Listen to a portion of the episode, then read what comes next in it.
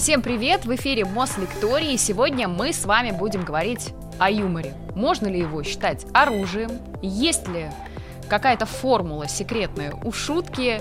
Что не так с анекдотами? И в чем феномен мемов? Об этом и не только. Сегодня пошутим, я надеюсь, с Евгением Цурканом. Евгений, здравствуйте. Здравствуйте. Евгений, ну первый вопрос, э, который у меня э, возникает, когда я говорю о юморе, вот это вообще врожденное или тренируемое качество у человека? Отчасти врожденное, отчасти тренируемое. То есть понятно, что если бы у нас не было такой возможности каким-то образом биологически обоснованной, то юмор был бы невозможен. То есть это некоторый субстрат, на котором держится уже более высокий уровень.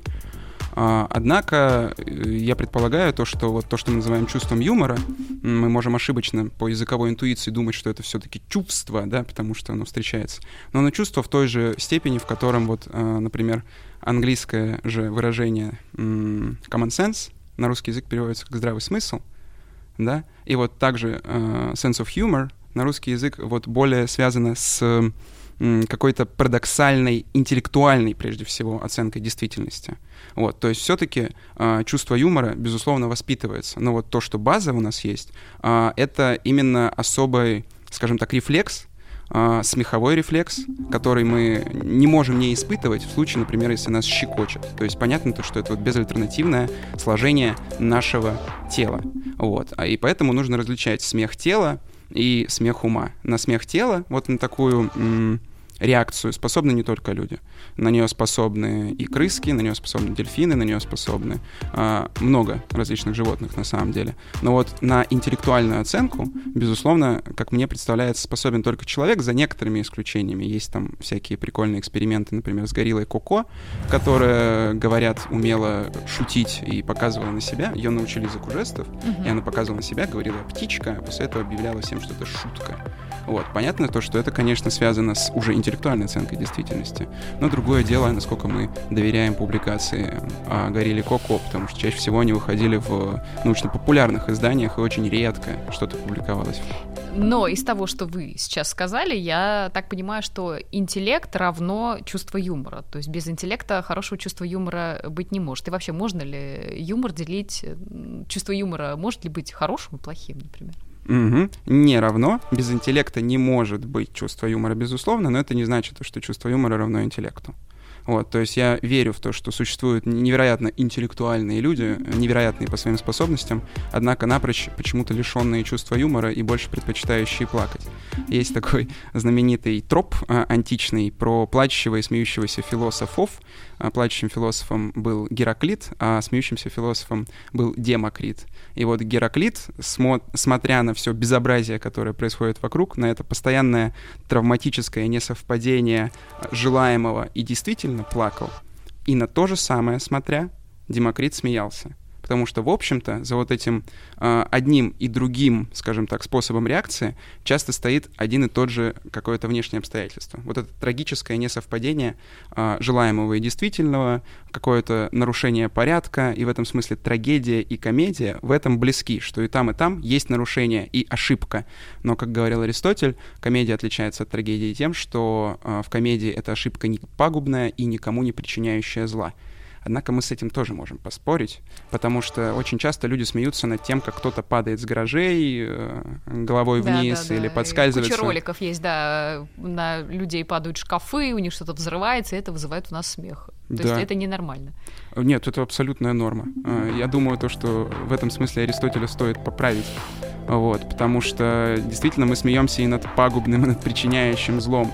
Но тут очень важно что, с одной стороны, должна быть некоторая вот дистанция, чаще всего это называют, там, например, иронической дистанцией. То есть, смотрите, если вы падаете и ломаете себе Мне копчик, не смешно. это вообще не смешно. Но если кто-то рядом с вами падает и ломает себе копчик, вы не знаете хорошо о том, что он ломает себе копчик, иначе там будет эмпатия, сочувствие и так далее. Вы просто видите, что он смешно упал, вы начинаете смеяться, потому что, ну, это такая несуразица какая-то, негибкость этого человека, да, которую он не смог удержаться. И вместе с тем это произошло не с вами, и некоторым образом как бы э, когда вы смеетесь, вы подавляете в том числе мысли о том, что это могло бы быть с вами. То есть это какая-то защитная реакция э, в, тоже, ну, в, той, в той же степени, правильно получается, смех над, над тем, как человеку больно? Одна, одна из э, классических таких э, теорий э, юмора, юмористического, комического, э, называется она теория разрядки. Чаще всего там, представителям ее относят Фрейда. Э, примерно подобный тезис выдвигает, что да, мы смеемся, чтобы с одной стороны как бы отдалиться от травматического опыта, что он не с нами происходит, а с другой стороны, с помощью юмора, особенно тенденциозного юмора, то, что Фрейд называл тенденциозным, мы даем выход своим не очень социально одобряемым а, эмоциям. То есть отсюда, например, черный юмор, э, пошлый юмор. Если мы э, говорим про оттенки юмора, ну то есть он же бывает разным, да, может быть ирония, может быть сарказм, э, может быть, э, не знаю, злос... какое-то злословие, да, в чем-то, ну то есть мы злорадствуем, э, смеясь над чем-то. То есть вот эти все оттенки юмора. Э, хорошие, плохие, я уже, честно говоря, боюсь давать оценки этому всему. Но вот а, они почему нами в разных ситуациях э, используются? Ну, то есть все зависит от того, в каком контексте мы находимся. А, а, как вы можете их описать? То есть про что они? Вот злорадство это про что? А ирония, например, это про что? А сарказм это про что? Или это все одно и то же, э, но, не знаю, при разных обстоятельствах? То есть это все юмор, правильно я понимаю? А, по-разному, а, по-разному классифицируют. Это все комическое, абсолютно точно. Комическая здесь самая широкая категория. Она включает в себя и юмор, и сатиру, и сарказм, и иронию, а, и много чего, и гротеск, и много чего еще. Вот. Чаще всего, ну, опять-таки, очень по-разному классифицируют. Если нас смотрят школьники, то э, когда вас будут спрашивать такое на ЕГЭ, отвечайте, что юмор — это форма комического, которая, в общем-то, безобидная и никому не причиняет зла, не старается никого унизить. Ирония а, и дальше идет по нарастанию вот этой обидности и злословия. Угу. Ирония более злословная, э, сарказм еще более злословен. Вот. Злорадство высшая степень какая-то, наверное. Высшая степень злословия. Ну да, ну то есть эм, ирония, существует ироническая дистанция, и нам она нужна по куче функций. То есть она выполняет гигантское количество социальных функций, прежде всего. Хочу сослаться на Анри Бергсона. Есть замечательный эссе «Смех». Он писал о том, что юмор — это социальная оценка чего-то негибкого, недостаточно обоснованного в социуме, какого-то социального порядка или, например, негибкости тела или негибкости еще чего-нибудь, которое, с одной стороны, не считается социально опасным достаточно для того, чтобы это тут же купировать. То есть, например, если вы видите, как воруют сумку, это не смешно, а, лучше помогать. Вот, в таком случае. Но если вы видите, что кто-то смешно брякнулся, опять-таки, и уронил эту сумку, то это вроде как тоже не, неправильно, нехорошо, но а, это недостаточно для того, чтобы применять санкции. И вот такой мягкой санкцией с точки зрения Анри Бергсона на подобные ситуации выступает смех. То есть таким образом общество каким-то смыслом, в каком-то смысле врачует самого себя. Вот, оно указывает на то, что, о, ну это смешно. А, кроме того, существует э, также теория, она называется теорией превосходства, что мы таким образом при помощи смеха э, выражаем свое превосходство над остальными людьми, формируем группы и э, разоблачаем неподлинный, с нашей точки зрения, пафос.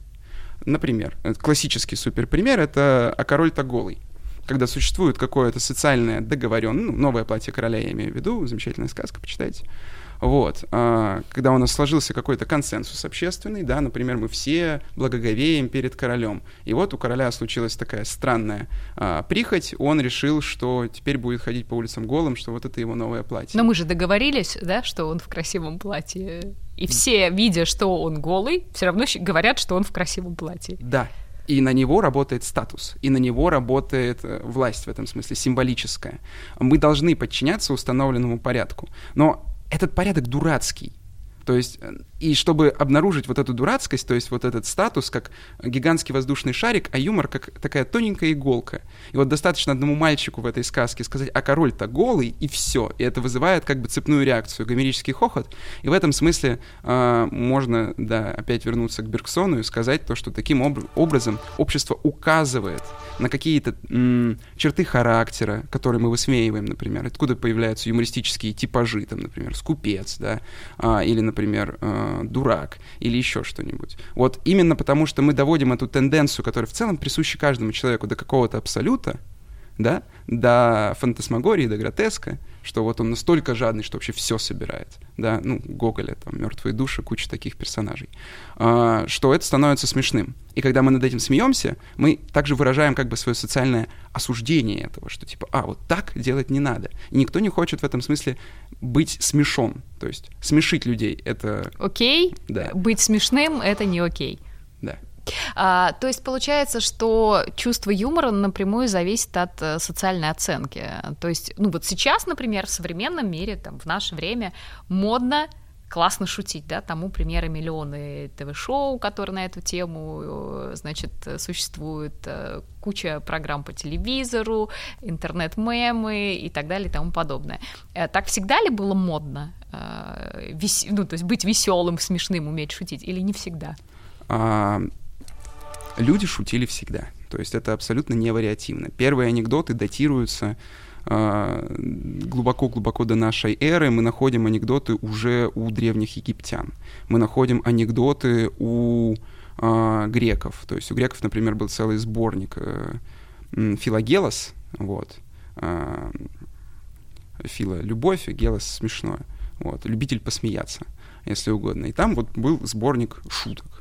Он достаточно поздний, он уже после тысячелетия Рима, вот, э, был написан. Но тем не менее, люди смеялись, шутили всегда. Меняются только те, скажем так, контексты и ситуации, в которых можно шутить, в которых нельзя шутить. И меняются, безусловно, например, в Средневековье в церкви особо не было принято шутить. Опять-таки, были исключения. Например, были, была карнавальная культура, которая очень с большой внимательностью, с большой внимательностью к деталям описал Бахтин, наш с вами соотечественник.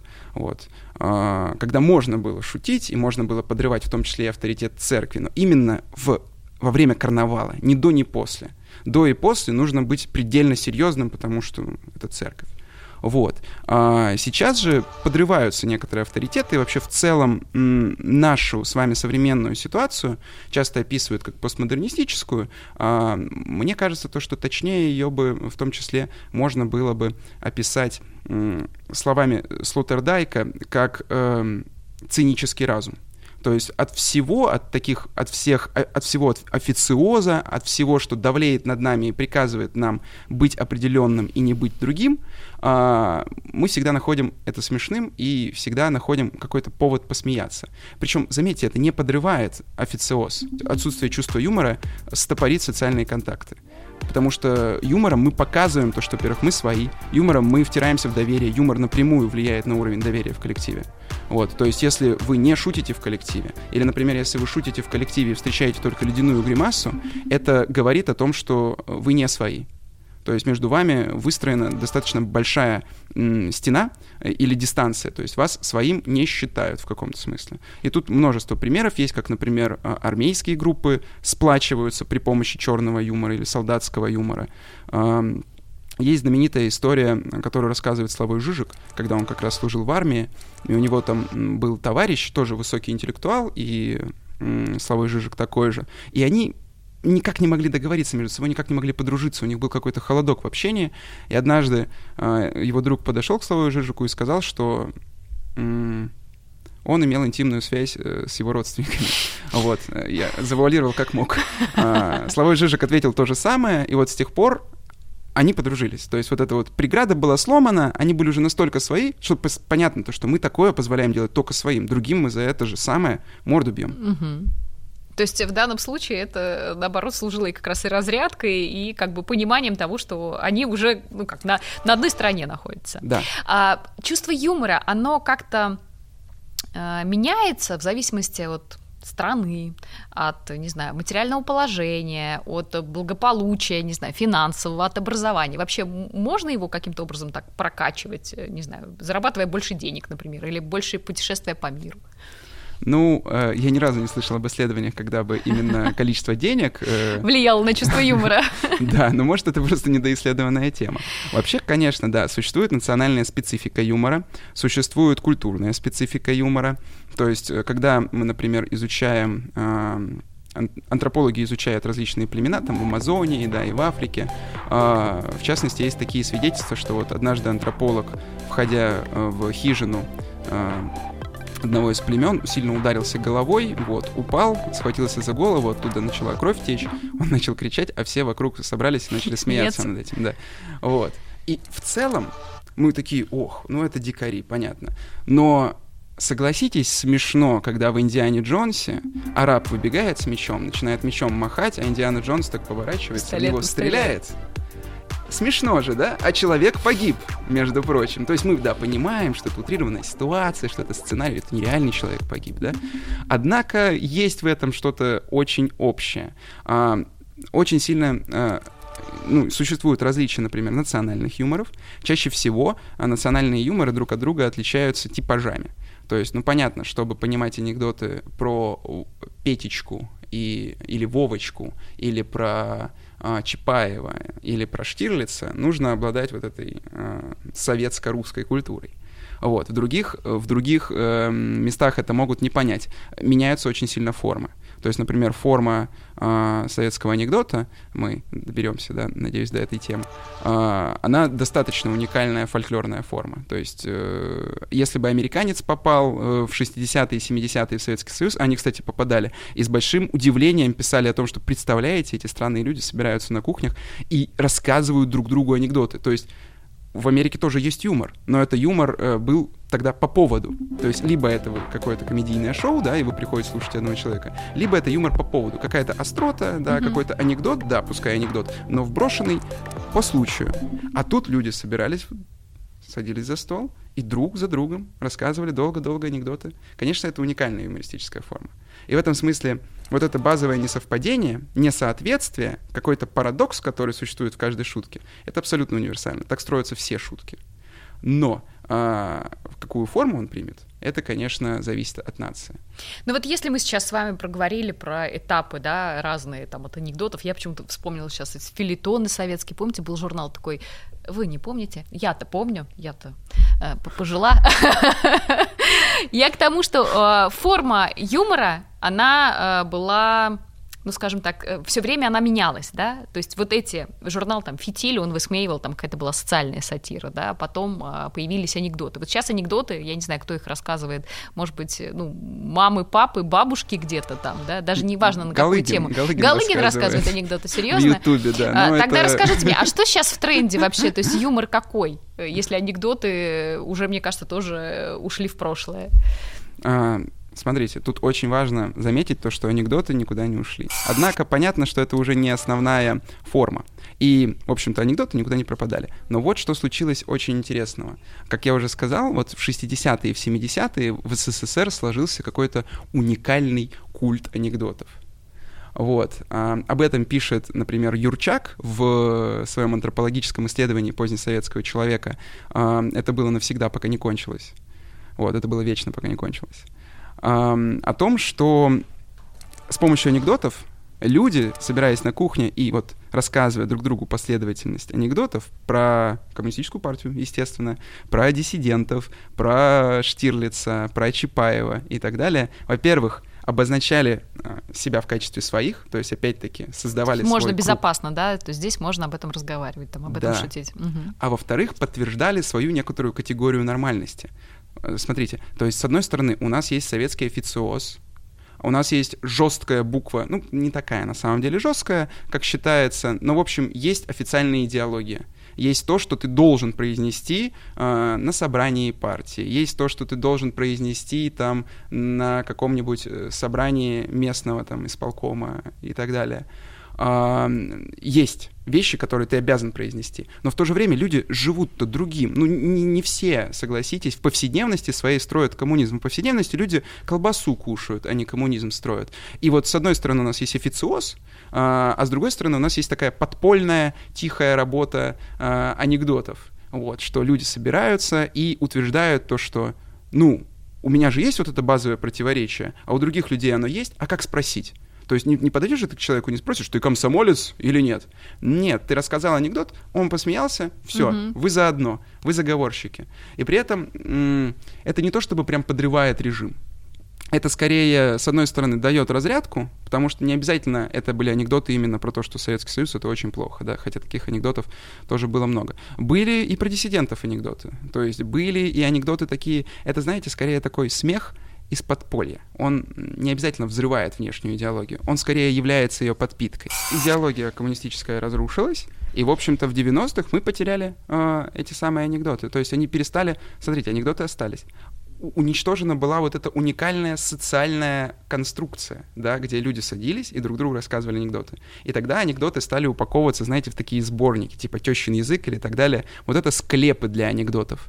То есть, когда анекдоты умерли от как фольклорное устное творчество, тогда их стали собирать вот в эти сборники и сидеть там, э, читать их. А почему смешно для всех разное? Ну, например, кому-то нравится на федеральном канале утром там какая-то известная с, с юмористом, да, известная программа, а кто-то, например, не знаю, не отлипает от э, молодежных шоу. Mm, да, я думаю, примерно по тем же причинам, почему в детстве нам нравятся конфеты сладкие, а когда мы взрослеем, нам начинает нравиться вкус оливок, э, пива, там, каких-нибудь соленых огурцов, то, что нормальный ребенок в рот не возьмет, потому что ну, это невыносимо, это ужас какой-то. Да. Это абсолютно невкусно интересно. Вот. И то же самое, э, если говорить про этапы развития, да, то было исследование проведено английскими учеными, английские ученые доказали вот это вот все. 600 а, респондентов, э, опросник из 20 вопросов э, про детей спрашивали. Вот, выяснилось то, что дети в целом э, смеются, реагируют на юмор э, с 2 до 11 месяцев начинают уже реагировать. Вот, но это чаще всего такие шутки типа... Ку-ку. Да? У меня 9 месяцев просто дочери. Мне кажется, три из которых я потратил уже на куку. Да, да, вот. да, это правда, это и смешно. Да. Потом, после 11 месяцев, уже ближе к году, ребенок осваивает э, свой вестибулярный аппарат, да, то есть он начинает двигаться самостоятельно и тоже способен телесно шутить. То есть он может там изображать разных животных, еще что-нибудь. Вот это вот все несоответствие, да? Я же не животное, а, а веду себя как животное смешно. Вот. А, соответственно, дальше, когда к двум, к трем годам овладевают какой-то базовой речью, уже могут и вербально шутить. То есть в этом смысле юмор а, идет параллельно с вот развитием основных наших функций. В этом смысле юмор, он такой игровой, он тоже как бы учит нас, не только социализирует нас и погружает в общество, но и как бы учит нас э, общаться. А, в дальнейшем, соответственно, если все нормально, то со временем юмор становится все более и более интеллектуальным, что ли. Вот. А, однако он может остановиться на каком-то тоже определенном уровне, в зависимости от того, что вам интересно. А, соответственно, если вы смотрите какое-нибудь молодежное шоу, то у вас выстраивается а, определенное ожидание от юмора, и, в общем-то, выстраивается определенное чувство юмора. Вот. В дальнейшем вы можете перейти на каких-то более и более специфичных комиков, да, Э, тем более сейчас же есть интернет, сейчас не обязательно смотреть в этом смысле одну передачу, да, с одним э, типом юмора. А сейчас вы можете выбирать э, из тысячи и тысячи. Вот, но понятно то, что э, есть профессиональный юмор, есть юмор, который как бы в том числе сплачивает сообщество и закрывают его, делают его непрозрачным для основных. То есть там физики шутят, э, там какие-нибудь философы шутят, филологи шутят. И нам этот, например, эти шутки могут быть непонятны. Это называют интеллектуальный юмор. Когда, в общем-то, почему мы не смеемся? Потому что юмор, вот этот парадокс, мы его не понимаем. Мы не считываем эти порядки как нормативные. Скажем, кто такой этот Роршах и почему он постоянно рисует, как мои родители ругаются. Вот, соответственно, нужно понимать, что такое тест Роршаха, как работает наше там, считывание этих клякс его, э, что если вы видите во всех пятнах этих э, родителей, которые ругаются, значит, у вас проблема, а не в Роршахе, да? И вот в этом и есть юмор, но для этого нужно понимать вот этот нормативный контекст, который был нарушен. Если вы его не знаете, если он для вас не нормативен, никто смеяться не будет, естественно. А есть какая-то общественная граница вот у шутки, у юмора? Ну, мне сразу приходит на ум, помните, это грустная история с Шарли Эбдо, когда карикатура, да, вызвала трагедию, по сути. А, мы как-то все одинаково на эту моральную, моральную стоп смотрим, или все таки у всех по-разному он? Юмористический. Да, совершенно не одинаково, но существует как бы общая температура по больнице. Вот, в этом смысле Чаще всего это в каких-то вот национальных культурах, которые ну, ограничены языковым пространством этой самой культуры.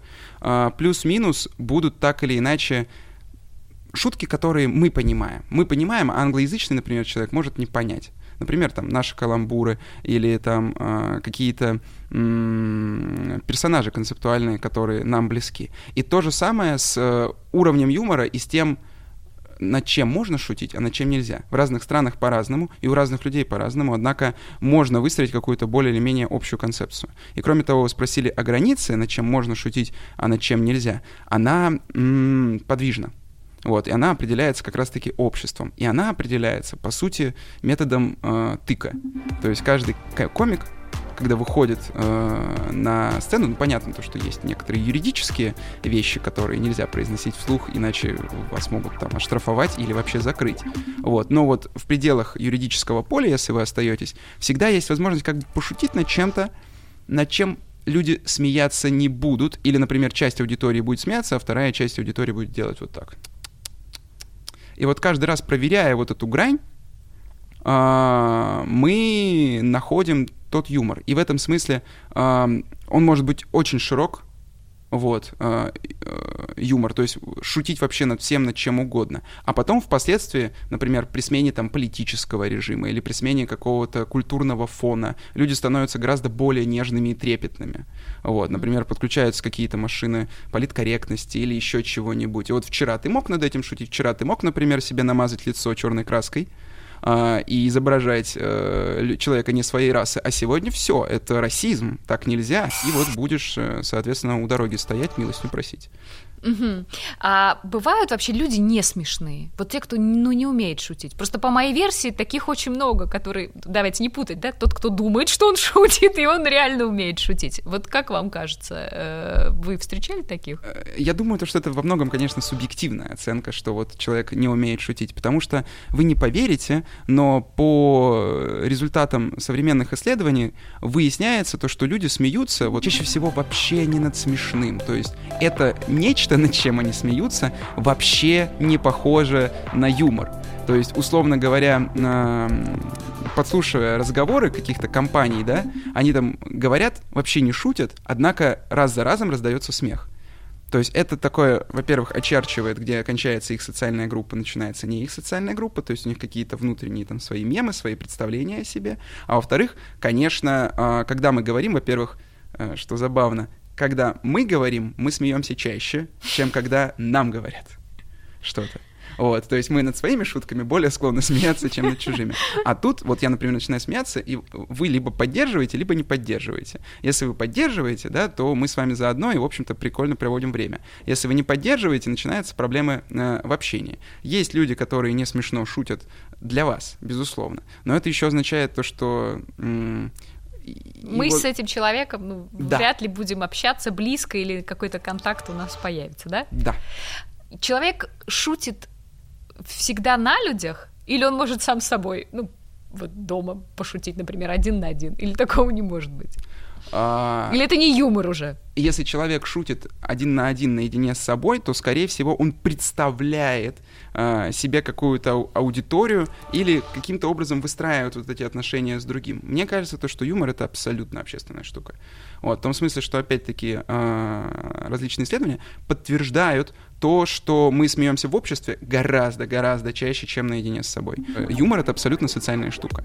И более того, я думаю, то, что такие громкие звуки, да, мы издаем при смехе, э, чтобы показывать другим, чтобы э, демонстрировать то, что вот нашу открытость, и в том числе это не стоит сводить к биологии, но у животных тоже такое есть. То есть животные они... умеют смеяться? Да, да, животные регулярно смеются. Они, конечно, не понимают наш там тонкий э, притязательный юмор, да, но животные, например, смеются во время игры.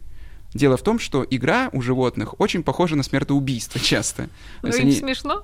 А, нет, смотрите, они дерутся, и они тем самым тренируют свои, в том числе, боевые навыки, да, и играют они так. Они как бы, чтобы показать, что они играют, они серьезно собрались друг друга закрыть они демонстрируют это смехом, реакцию смеха. Хорошо, а какой-то есть отдел мозга, который, не знаю, отвечает за чувство юмора, э, и он ну, у кого-то там лучше развит, у кого-то хуже, или таких научных исследований не было? Вообще за что отвечает э, в головном мозге, э, какая часть мозга отвечает за юмор? Вся. Все, весь мозг работает, Ну, да? практически. То есть, э, как со многими сложными реакциями, э, работает и лобная доля мозга, и э, левое полушарие, и правое полушарие. Вот, то есть кора. А, И в том числе, поскольку это связано с физической такой, как бы, рефлекторной реакцией, ну, то есть а, мимические мышцы работают, работают мышцы там кора, вот, э, дыхание резкое э, и так далее, то есть мы выпускаем воздух, ну как э, звучит реакция смеха. В общем-то, задействован весь мозг, там лобная доля, которая отвечает за эмоции и за социальные эмоции, она вообще распознает ситуацию, где мы находимся. Вот. Левая доля мозга, если мне не изменяет память, распознает уже саму шутку, разлагает ее на составляющие. Правая оценивает смешно, не смешно. Какое количество процессов происходит? Это в очень сложный процесс. А, Да, да, в да. твоей голове за, за, за эту шутку. То есть, а есть люди, у которых ну, нет вообще чувства юмора? Ну, как бы вот они не смешно им никогда. Я думаю, то, что это патология. То есть это уже какая-то фи- физическое какое-то отклонение. Вот, либо физическое отклонение, либо, например, э, очень строгое воспитание.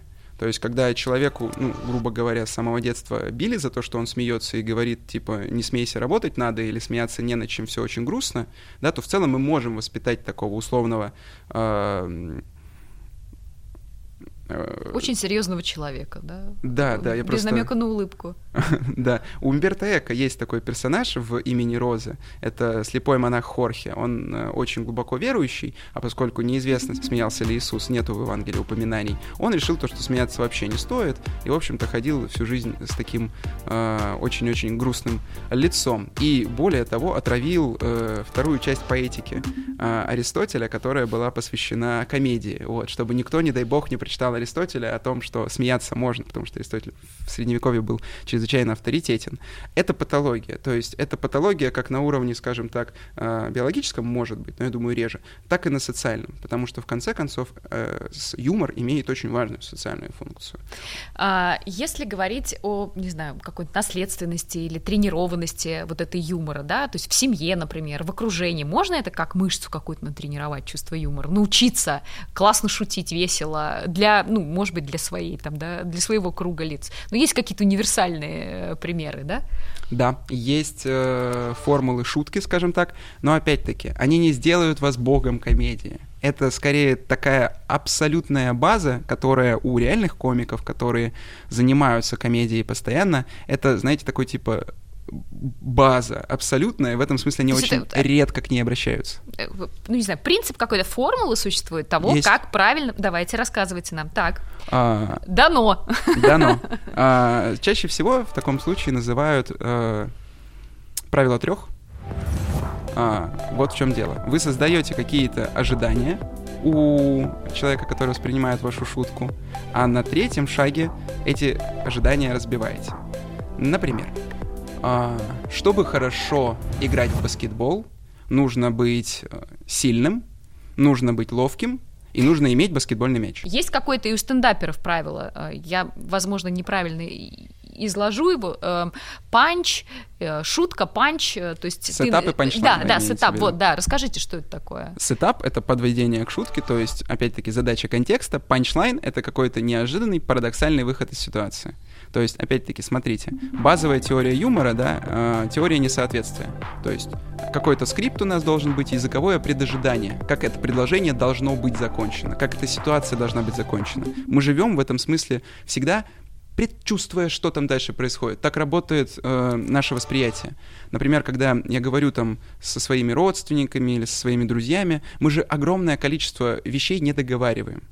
Вот, то есть мы произносим какие-то базовые вещи, если вы последите, как работает язык, и достраиваем в голове, что там. Там, например, она подошла к комоду, взяла копилку и потрясла.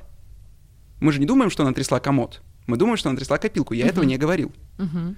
Вот. И так работают, в общем, наши языковые, скажем так, э, паттерны восприятия. А юмор, он их специально нарушает. И вот в этом смысле в сетапе вы выстраиваете предожидание, в панчлайне вы говорите, а потом я вышел из автобуса. Вот, ну, например, рассказываете что-то, что там я проснулся, почистил зубы, сходил в душ, поссорился там с соседями, а потом я вышел из автобуса. Да, то есть вы думали, что я нахожусь у себя дома? Нет, я находился все это время в автобусе. А есть какой-то русский перевод у, у сетапа, у панчлайна или это Завязка бы... и развязка. Завязка и развязка, то есть, по сути, это как в драматургии, да? да. А почему людям так нравится делиться э, юмором друг с другом? Во-первых, это развлекает. Вот. Во-вторых, это устанавливает более доверительные отношения. Это, в общем-то, делит в том числе на свой-чужой. Если у вас есть какие-то внутренние шуточки э, со своим человеком, он становится вам все более и более близким. То есть он вас лучше понимает, вы его лучше понимаете. То есть если вам кто-то шлет мимасики, то, скорее всего, это потому, что вы ему симпатичны, правильно? А если вам не нравятся эти мимасики, то он не симпатичен вам. Интересно. А если, если мы говорим о границах, о, который, о чем можно шутить, а о чем нельзя. Вот в философии, например, э, существует какой-то список этих границ? Ну, э, философии не думаю, а в юморе есть. Например, если кто-то вот сейчас умер, да, то глупо шутить на его похоронах. Ну, то есть я прям не представляю себе такую ситуацию, когда ты Но приходишь... это какая-то общественная норма, правильно? А, ну, то есть его, это же эти границы из общественной нормы вытекают. Безусловно, только из нее. Ну, то есть если где-то в африканском племени принято да, шутить это на... может быть принято, то это конечно. как бы окей. Да, например, есть видосик в интернете, вот, где афро... не афроамериканцы, просто африканцы с гробом танцуют, делают это очень весело. Э, с нашей точки зрения ничего себе, а вот у них вполне приемлемо. Так что я думаю, устраивать стендапы на похоронах тоже вполне себе. Вот Джиджи Аллен, например, в Америке умер, что с его беднягой и гробом только не делали люди. Разные Но это делали. было его, видимо, завещание, я так понимаю, это, его так хотелось. Это был его образ жизни. Если человек э, зло шутит, все время зло шутит, это о нем что-то говорит? Ну, э, да, безусловно, видимо, у человека очень специфические взгляды на вещи, если у него такой специфический юмор. Вот. Но лучше, я считаю, чтобы такие люди шутили так, чем так делали. Хорошо. То есть, опять-таки, э, если вспомнить Фрейда, да, то вот есть у нас, скажем так, бессознательное э, сверхя и я. Вот. Я — это вот область сознания. Сверхя — это моральные нормы, все социальное, Установки. что на нас сверху угу. давит. А бессознательное — это вот какие-то наши импульсы, которые мы не всегда можем проявить. То есть идет красивая женщина, э, складываются определенные импульсы, определенные желания. Сделать с этим вроде как ничего нельзя, но можно, например, скобрезно пошутить на эту тему, и это более социально дозволительно. Вот, то есть это перенос из области недозволительного в область дозволительного, причем вполне сознательный. Теперь и шутить иногда э, уже нельзя. Но, в общем, вот когда вы прерываете свое первичное желание и делаете его более социально одобряемым с помощью юмора, это лучше, чем если бы вы, э, скажем, свои садистские желания воплотили в жизнь. А есть люди, которые категорически не воспринимают, когда шутят над ними. Ну, то есть они обижаются, они ну, как-то себя неадекватно могут повести. Вот это о чем говорит? Отсутствие чувства юмора у них или это тоже что-то из бессознательного? Это может быть как... Э, неприятие того юмора, да, который э, человек, который шутит, исповедует, так и неуверенность в себе в том числе. Ну, то есть, если вы думаете то, что ваш статус может быть разрушен из-за какой-то вскользь э, брошенной шутки, значит, вы очень, как бы, хватаетесь за этот статус и думаете то, что его реально может разрушить какая-то метко брошенная реплика. Юмор в этом смысле — это страшное оружие, в том смысле, что метко брошенная остроумная фраза может действительно раздеть короля. Вот. Или разоружить ваших э, политических оппонентов. Скажем, Рейган был э, таким оплотом, скажем так, э, юмора. С помощью метких фраз он очень часто отделывался от своих политических оппонентов, в частности, когда полемировался вопрос в Америке об абортах, так до сих пор полемируется, вот. А, Рейган сказал, что-то я смотрю, вы все здесь родились, чтобы аборты обсуждать. И вот эта вот остроумная фраза, да, мгновенно приводит нас самих к выводу, то есть он же не сказал, что аборты — это плохо, а вы э, не должны их делать. Он сказал совершенно другое. Но у нас в голове сразу складывается картина, что существуют люди, которые родились, и существуют люди угнетенные, как будто бы, которые еще не родились. И мы их лишаем этого права. Хотя вообще-то речь идет о воображаемых людях. Ну, то есть... А вообще вот политики часто используют э, чувство юмора именно для достижения, ну, скажем так, каких-то своих целей э, с политическими оппонентами и с аудиторией. То есть это такой распространенный способ у политиков? Да, это распространенный способ. Есть политики, конечно, которые максимально серьезны в своих речах. Они обычно не так выигрышно выглядят на экране, как э, политики, которые То есть часто людям шутят. больше нравятся люди, которые шутят. Да. Том числе и часть вот этого популизма в политике, ну, публичная политика навсегда так или иначе тяготеет к популизму. Например, Дональд Трамп постил мемы постоянно, вот. У него в э, конкурсной, ну, в гонке политической 2016 года был задействован знаменитый мем лягушонка Пеппе. Вот. И в том числе лягушонка Пеппе после этого левые СМИ американские обвиняли в том, что он стал символом белого супрематизма и расизма. Вот, представляете? То есть человек мемы использовал. А в чем и- вообще феномен, э, Евгений, у мемов? Объясните мне. Ну, то есть почему они вдруг так зашли и стали нравиться людям? Там же, ну, по сути, ничего особенного. Как это ничего особенного? Мема — это целая вселенная. Вот, там, э, в общем-то, юмористические функции, которые мы обозначили, мем выполняет все те же самые. То, есть он- все три этапа э, на картинке. Да, только мем — это не обязательно картинка. Вот, это очень важно понять. Очень часто мем, э, когда называют, э, подразумевает то, что есть вот картинка, а снизу подпись. Но мем, на самом деле, это определенная социальная практика. Вот помните, как мы говорили, то, что советские люди собирались в 60-х на кухнях и травили друг другу анекдоты. Вот это социальная практика. И мем — это тоже социальная практика. То есть это, скажем так, особый способ отношения иронического, комического к информации. Вот, там всегда есть вот этот подрыв ожидания, но это не только картинки. Есть мемные музыки, есть мемный видеоряд, э, мемный, есть э, много способов использовать мем. Почему мы раньше заворачивали это в анекдоты? Потому что, сидя на кухне, можно в целом э, долго рассказывать какой-то анекдот про Чапаева. С современной скоростью работы, ну, никому не охота читать столько текста, чтобы добраться до Я вам панчлайна. больше скажу, я даже анекдот бывает не могу дослушать длинный. Ну, то есть тебе хочется, чтобы уже развязка быстрее наступила. Да, вот. А если вы еще и подкованы, ну, более или менее знаете, что такое юмор, как он работает, вы еще и можете пробить эту развязку. Это становится еще обиднее и невыносимее этого дослушивать. А мем, он мгновенно дает. То есть там и сетап, и панчлайн, и картинка, и еще что-нибудь. Все. Э, в очень коротком, сжатом сроке. То есть, а получается, что с развитием и вот эволюцией э, цифрового общества, то есть следующий этап еще, что ли, ускорится быстрее? То есть следующий какой-то юмор, может быть, у вас есть теория, Мне как он страшно. будет выглядеть дальше, что это будет после мема? Мне страшно представить, как может быть еще быстрее, не знаю, разве что интерфейсы уже непременно прямо в мозг а, напрямую внедрить. Ну, то есть современное информационное общение, как мне кажется, оно уже перегретое, оно уже невероятно быстрое. То есть любые новости до нас долетают мгновенно, и мгновенно же появляются мемы на этот счет. Вот. Э, Можно сказать то, что вот какое там плохое негодное общество, мы сейчас э, мемы делаем и про там катастрофы, и про человеческие трагедии, но так делали всегда. Если мы, например, возьмем Бадлера, откроем, Бадлер нам напишет то, что любая газета представляет собой нескончаемую череду катастроф. То есть как только появились газеты, появилась череда катастроф. И на это жалуется Бадлер. Потом от- откроем какого-нибудь Милана Кундеру, почитаем, он говорит то, что только-только случилась трагедия, а радиоведущие уже придумывают какую-то остроту. Вот, ну то есть всегда люди шутили. Это, во-первых, способ дистанцирования, во-вторых, способ показать, что мы к этому э, негативно относимся, но вместе с тем способ отпустить это. Вот, и, конечно... Разрядка для нервной системы, да, получается, в, какой- ну, в какой-то степени. То есть ты же все равно эмоциональную разрядку получаешь, когда тебе смешно. То Да, есть ты чуть-чуть э, расслабляешь себя. да. Э, То есть получается, что смеяться это эволюционно все-таки было придумано, и это мы не, тренир... ну, не натренировали э, в себе э, за тысячелетия. Смеяться да, юморить нет. А, в смысле, есть Артур Кёслер, такой исследователь, он говорил то, что смех — это уникальный рефлекс. Уникальность его заключается в том, что он биологически не функциональный.